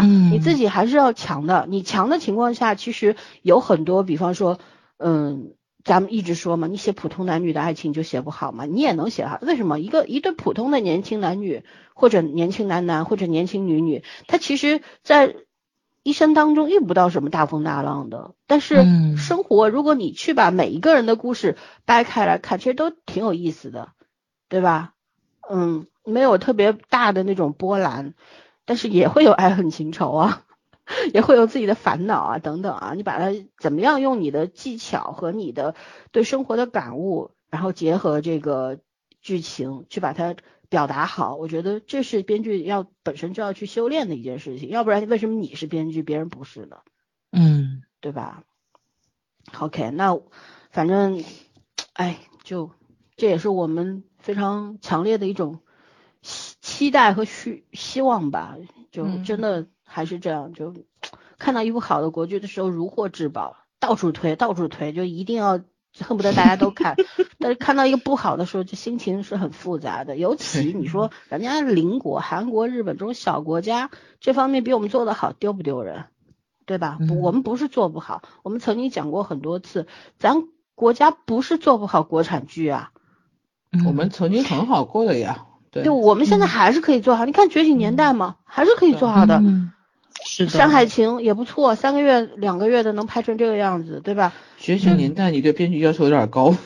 就是这个，我说这个不是说大家都得拍成《觉醒年代》这样的水平，而是说其实我们是可以做好的。但如果做不好这件事情，有两个原因，一个是确实能力有限，还有一个是懒。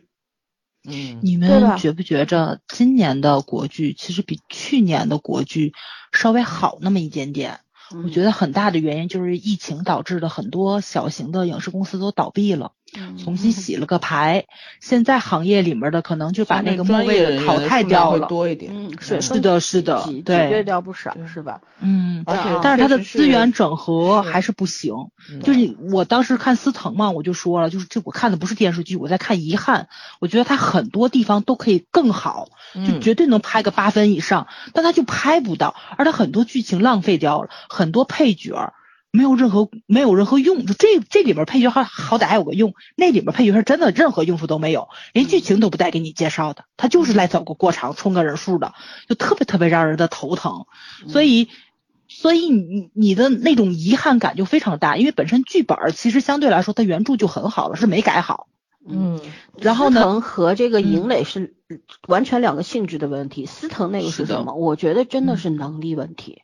其实他嗯给的外部的那个条件是很好了，很好的。小说底子嗯又好，对吧？是他能力有限，没没改好。其实导演在这个导演拍的还是不错的。呃我觉得得导演其实是有二次创作的这个责任在里边儿，他也没做嗯。好，他可能更大的力气是花在了风光就是介绍旅游片的那个 经历在那个上面、对啊。对对对，我也觉得是，就他拍出了自己想要那种调调，但是剧情上他有点不管不顾，就按弱原著拍就完了。啊，对，那是一个小说的展开方式，不是一个剧本的展开方式。没错然后嗯像这个营垒就是另一个性质的，我觉得不是能力有限，可能能力是也有限，但是更大的问题就是在于资本介入太深了。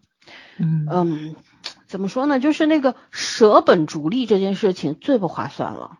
咱们这个事儿已经干太久了，对吧？你把嗯最最基本的东西打破了，我们最基本的做一个剧本的，嗯、需要的那些硬件软件你都不要，你只去追求视觉上面的那种猎奇啊、奇幻啊这种效果啊，然后想要意图用煽情来来赚观众的眼泪，我觉得这个这个算盘打得不精啊。嗯十年前这么干可能还行，可能还十年后这么干。对，不行了，为什么？观众就算国剧看的再多，烂片看的再多，终究也有看腻的时候，是吧？不是在于说观众的审美提高了，而是看腻了，你怎么办？嗯对吧？你吃一个五香呃鱼香肉丝好吃，吃一个月你也不想吃了呀，对吧？那好，OK，我们这个就不继续说了，我们来讲讲讲今年因为是建党一百周年嘛，咱们也知道，不管是正剧、历史剧，肯定会有很多红色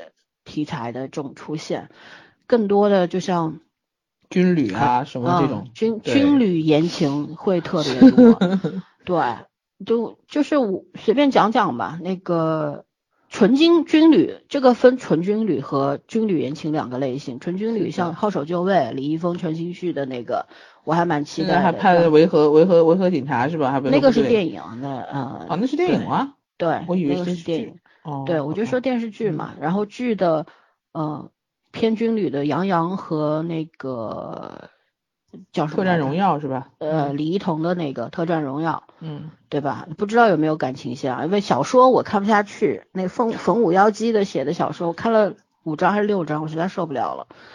这个，哎呀，这个作者的这个文笔呀、真的不是我的菜，嗯，然后很很夸张，然后他当时他小说里边写的是特种兵，然后在这里边改成了武警的特战队员，是有改变的，所以我觉得电视剧肯定会比小说更加的真实吧。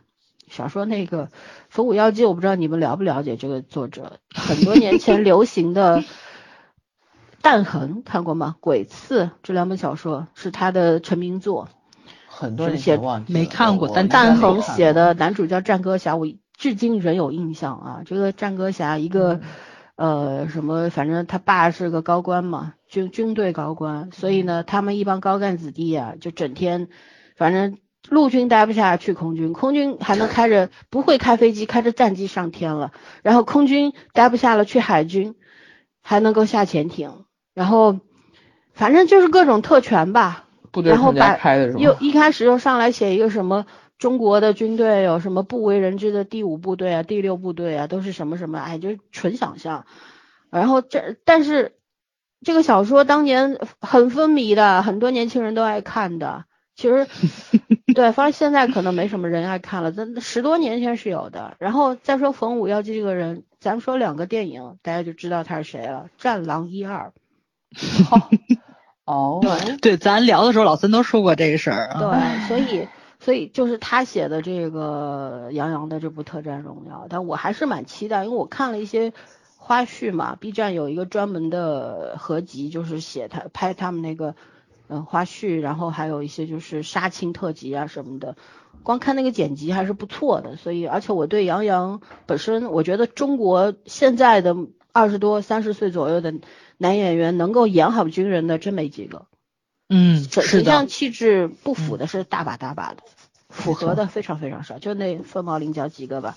然后还有就是景瑜和李沁的那个《爱上特种兵》，哦，改编了是吧？那个对，小说叫啥我忘记了，反正。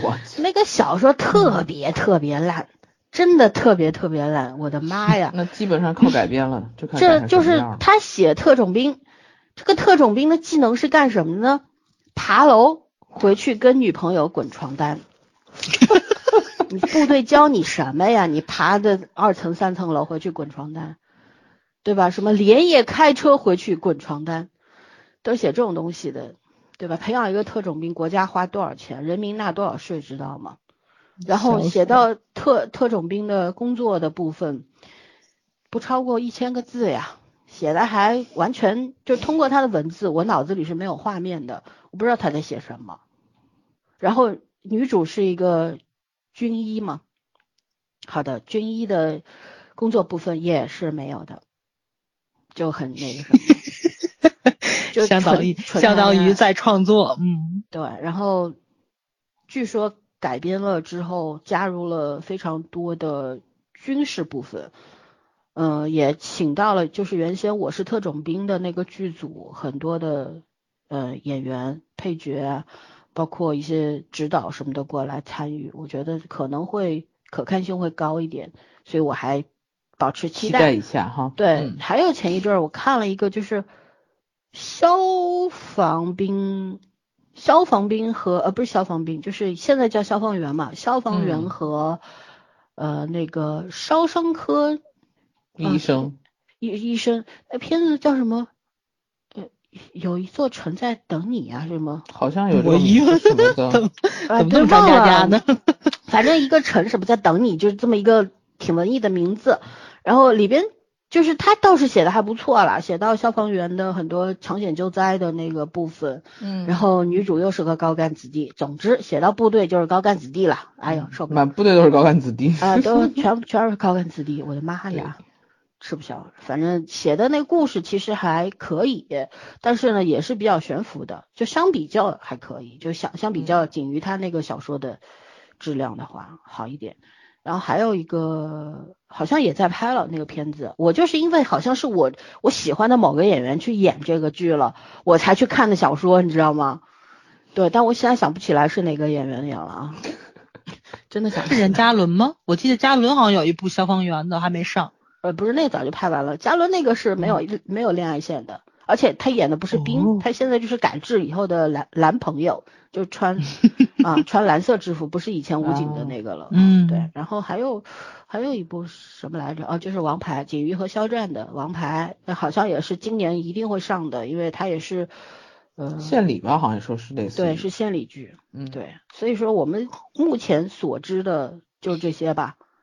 呃，但是我相信还有在拍的，我们不嗯知道的肯定还有很多，对，嗯，哪天突然就以网剧的形式出现了，也不知道，对吧？因为嗯确实有我们所所能知道的，也就是网络上面经常出现的这些小电视剧的名字，但是很多小说改了呀什么的，或者有原创剧本，我们是不知情的。总之，今年嗯肯定会出现很多很多的这种类型的军旅类型的电视剧。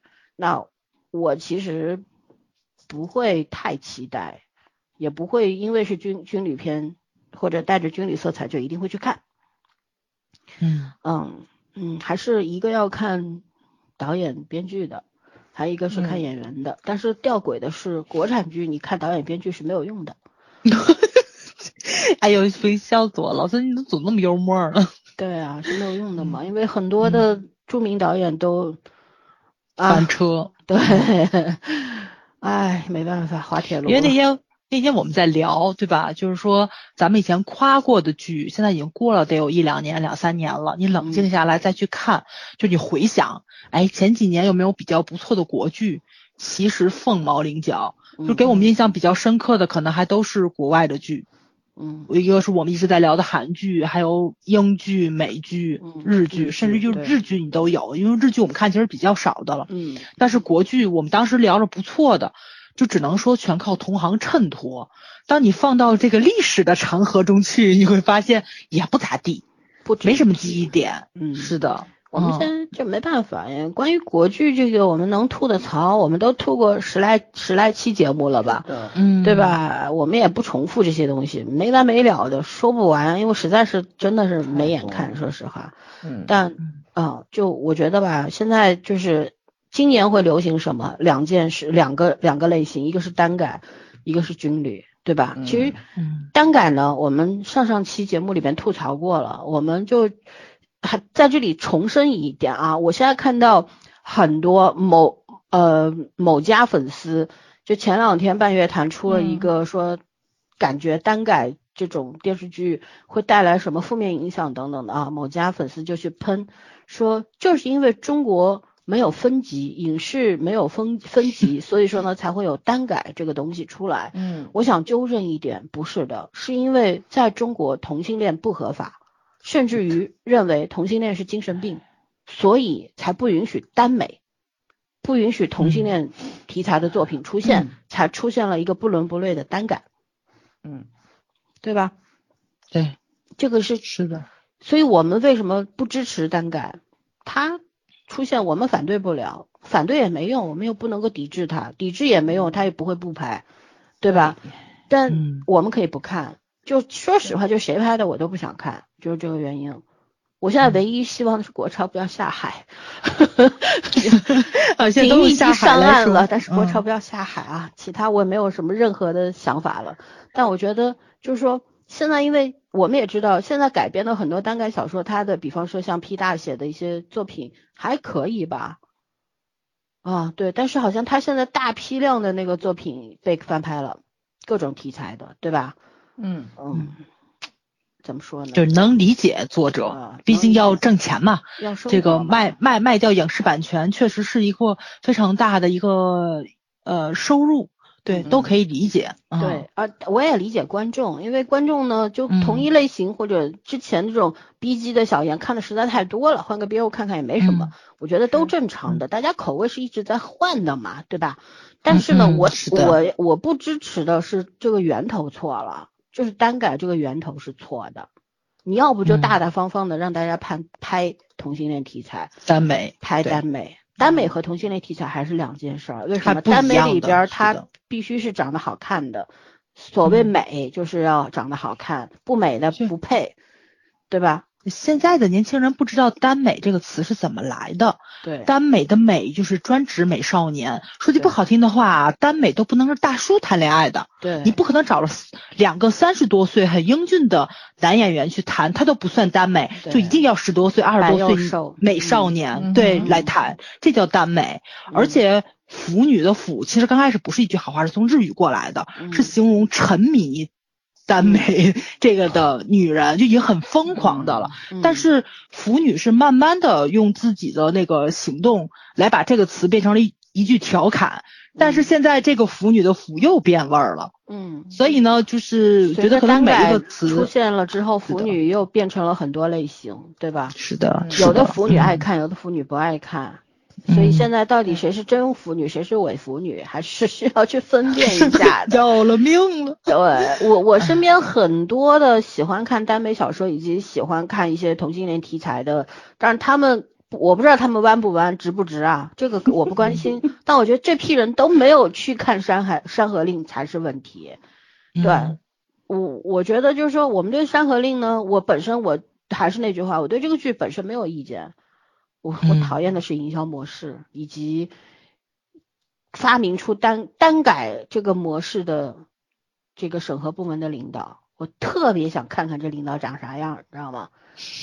怎么给他想出来？单改这东西就是挂羊挂羊头卖狗肉啊！你既资本既想挣这份钱，你又不想违违怎么说违背法律，因为法律认为同性恋不合法，对吧？又不想被广电审核等等，所以呢，就是打擦边球，钻空子，钻法律空子嘛。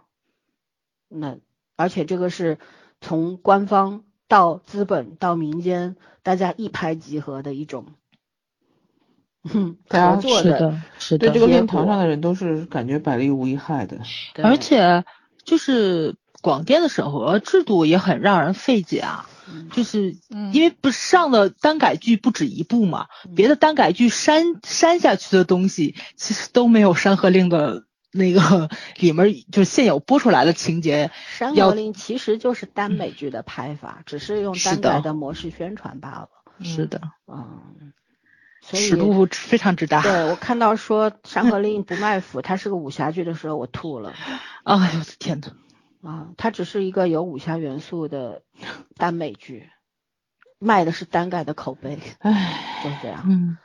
对吧？而且真正的就是那个同性之间的爱情，也并不是像耽美、耽改，或者说是咱们现在看的《山河令》这样子去展现的，就跟正常的男女之间谈恋爱是一样的。大家不要把把他们单独分出去，他们也是人。对。就包括就是这部咱们现在聊聊的这这这部什么《我是你的城池营垒》这部剧，很舒服在的嗯。哦，你是我的。嗯。啊，你是我的，我是你的，都都一样，不分彼此。就嗯这部剧里面，也是因为男女主两个人之间很自然，嗯对吧？就它里面其实有很多非常老套的桥段，都我觉得都比韩剧拍的好，就是在他没有把那个东西特意的去用什么灯光、特效，然后那个对视、BGM 起，然后给两个人营造一个氛围，完全没有。这里也有纪维权，然后呢，这个里面也有一些个就是壁咚、关灯的那个东西，但是它都是非常快速的就就就过去了，就也有女生误会，以为你是不是要亲我，一睁眼发现人没了，就这种东西，但是它真的是非常快速就就就略过去了，没有什么奇怪的打光，然后有慢镜头什么的都没有，这种就莫名其妙的对视，然后你你跟我突然之间，他哦，对他们两个人有做游戏的时候是有的，然后那谁的心跳瞬间不就升上去了吗？他这种很自然生活化的这种男女之间的升温，我觉得还挺戳我的。对，我觉得这是一个比韩剧要好的地方。它的一个点是吗？嗯，没错没错，而且你能看出来，就是那个虽然是那邢队刚开始先撩的女生嘛，让他给他系围裙，但是真的那个谁给他系围裙，米卡给他系围裙的时候，他尴尬了，你知道吧？他就有一点后悔的那个感觉，把自己玩进去有贼，心没贼胆的没贼胆儿。对对对，这是因就是两个演员好，你你换两个人不一定有这个效果。说实话，就是演员厉害。嗯设计好了都。个戏，对，对，他们我看了一下，他们抖音上面他们有一个抖音的号嘛，然后嗯在这个剧没播之前，其实就开始营业了，就放很多花絮啊什么的出来，在现场就小白就是一只小绵羊，就在拍摄现场就可爱的那因为边马思，马思纯是很、嗯。很猛的那种姑娘，然后两两个人对戏啊什么的，小白基本上在下风，嗯。马思马思纯是上风位的，你知道吧？所以我觉得纯其实是主导主导的位置，对，但是你在剧中嗯显、就是表达出来的，我们看到的那个画面，反它又反过来了。反嗯过来的，对，这这就是就是很好的演员的一种他的专业素养嘛，素养嗯，没错很厉害。是的，啊，反正马马思纯这次是挺戳我的，尤其是他在去那个绑匪绑架那个女明星的时候，不是那个塞上耳机之后试音吗？他喊了三遍男主的名字，哇塞，我就觉得那时候我都有点心动了，你知道吧？就是看着就是很大只的一个女生，但是她发出的那个声音，哦，很温柔，温柔，对。对对，而且有一点点就是他的担心跟害怕的那种心理在一起，就那种微微的颤音，所以我觉得那个谁马思纯台词还是很不错的。配了他那个眼神儿，毕竟是世家那种小子弟嘛小鹿的眼神儿是的，是的有点无辜，嗯又有一点点害怕。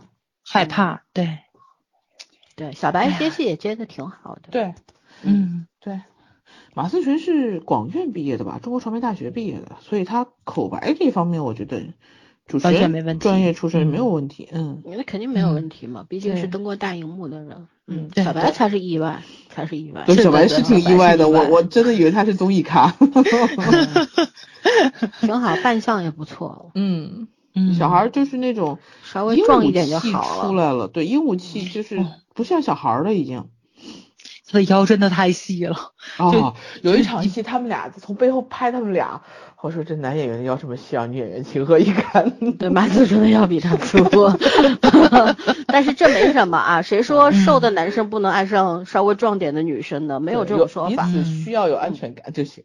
其实人和人之间相爱，我们回到上一个话题，就是说咱们说同性恋题材什么的，咱们就说现实当中同性恋的相互吸引和发生爱情，不是因为你外表多好看。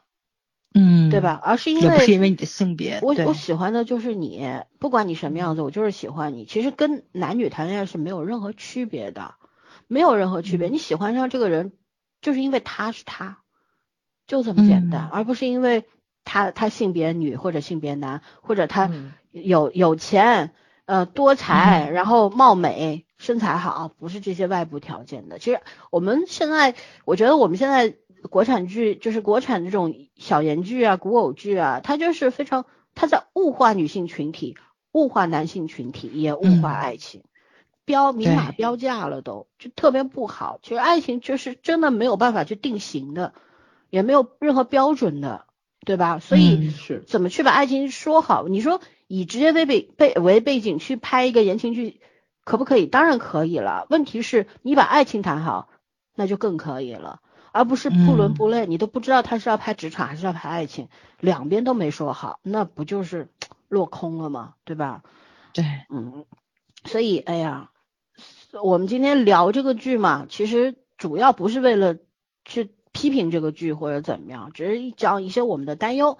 还有呢，就是说，因为我们知道这个类型的剧以后还会出来的，因为往后，对吧？就像当兵以后是一个非常好的职业方向。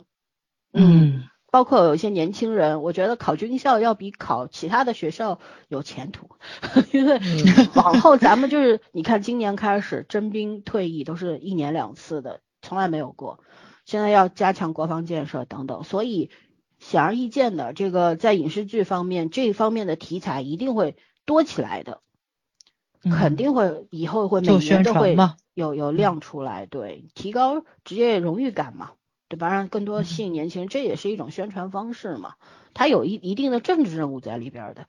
还有一个呢，就是说现在年轻人，我我说一个，呃，前两天又看过一个抖音，写的是火箭军，嗯，就是一些一些都是现在你想当兵的时候，现在都是高中以上学历，基本上就是说十八岁以上吧，呃呃不对。十八九岁以上，十八九岁很多是大学毕业了才去的，或者大学休学了去的，也就是在总是在二十二岁、二十二三岁这个样子的士兵特别多。然后这些都是九零后啊、九五后啊，甚至于零零后啊，他们是新时代的青年，比我们年轻很多很多。他们接触的生活是什么样的？有有舞蹈，有音乐。有个性，有滑板，什么什么都有，就是所有年轻人会的，他们都会，只不过他们穿上了军装。所以那天那个视频里面显示的是什么呢？就是当这群年轻的士兵，他就是修，就是说五五公里越野跑爬完之后，跑完之后，然后在一个戈壁滩上面，啊，这群年轻人干嘛呢？跳时下最流行的抖音神曲。就是 抖音不就是有时候出一个什么舞蹈片段，就很多人去模模仿嘛。就这帮小兵，这边这帮士兵也在模仿这个东西，我觉得特别好，特别青春洋溢。就我看其他的抖音那些博主去跳这个时候，我觉得好无趣。你们自己不会发明一个吗？不会自己创作一个原创一个舞蹈吗？但是看到这帮当兵的去跳的时候，我就觉得很好。为什么？其实。这样的视频为什么会出现？他就是在告诉我所有的人，告诉军队以外的那些人，我们现在的士兵也是年轻人，他们有血有肉，跟我们普通人没有区别。但是因为他们的职业原因，他们必须有崇高的信仰，必须保家卫国。他们的职业信仰是不一样的，这是跟我们普通人不一样的。但是脱下这身军装，或者说在他们不工作的情况下，他们跟我们年轻人是没有区别的。没有区别。对，其实就是在与人民群众拉近距离嘛，对吧？是的。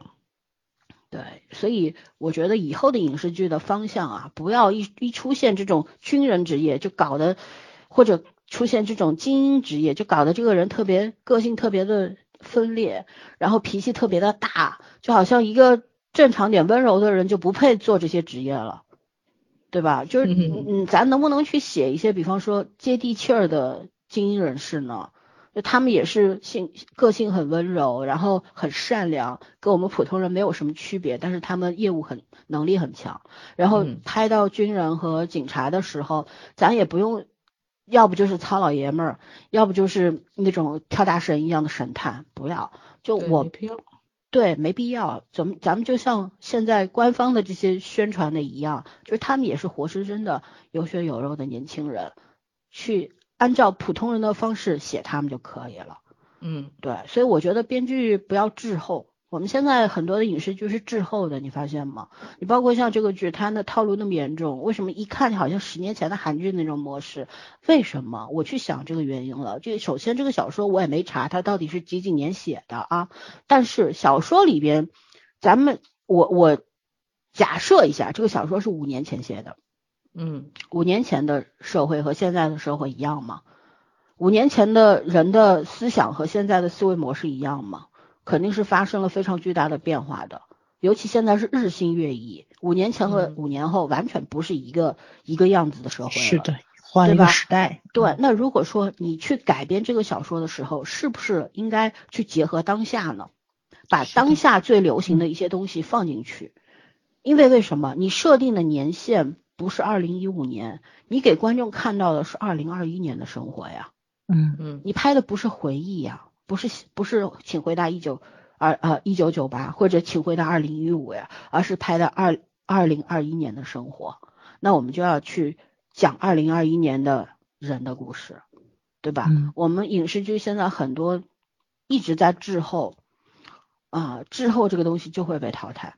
是的，对嗯你滞后这个东西，首先表表表现在价值观啊，然后社会事件，还有人的思想观念的变化嗯啊等等。我就真真的，我觉得写剧本真的是一个非常难的事情。然后我们的导演啊，就我我对这些影视创作人员要求就是不要赶工，不要觉得今天嗯就跟每天朝九晚五去上班打卡的模式一样，而是什么？你是具有一个创造力的工作，所以你要把你的热情拿出来，把你的创造力拿出来，而不是只是为了玩活而已。那毫无意义。你为什么偏偏你是编剧，你是导演呢？对吧嗯？OK，那我们今天这个剧就差不多了，聊到这儿吧。嗯，咱们不做推荐，但是也也怎么说呢？也不是推荐，也不是不推荐，反正大家自己想看就去看吧。呃，不抱任何期待，可能会有惊喜，只能这么说吧。嗯对对对，嗯嗯嗯。然后目前国剧虽然司藤。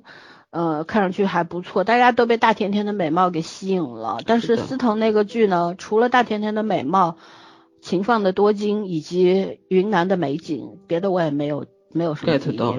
嗯，没有 get 到什么，所以还是一个不算好的剧本。嗯，然后就是《觉醒年代》，再次推荐一下，大家去看吧，快要完结了啊！虽然央视播出的这个频率很不规律，很任性，但是呢，无论如何，现在已经快要结束了，还还还差几集了。对，对，值得一看再看啊。对，嗯，也能看出很多问题来，我们家于老头，所以我也要去看一下。嗯，OK，那我们就说到这儿吧，好吗？嗯拜拜好，拜拜。晚安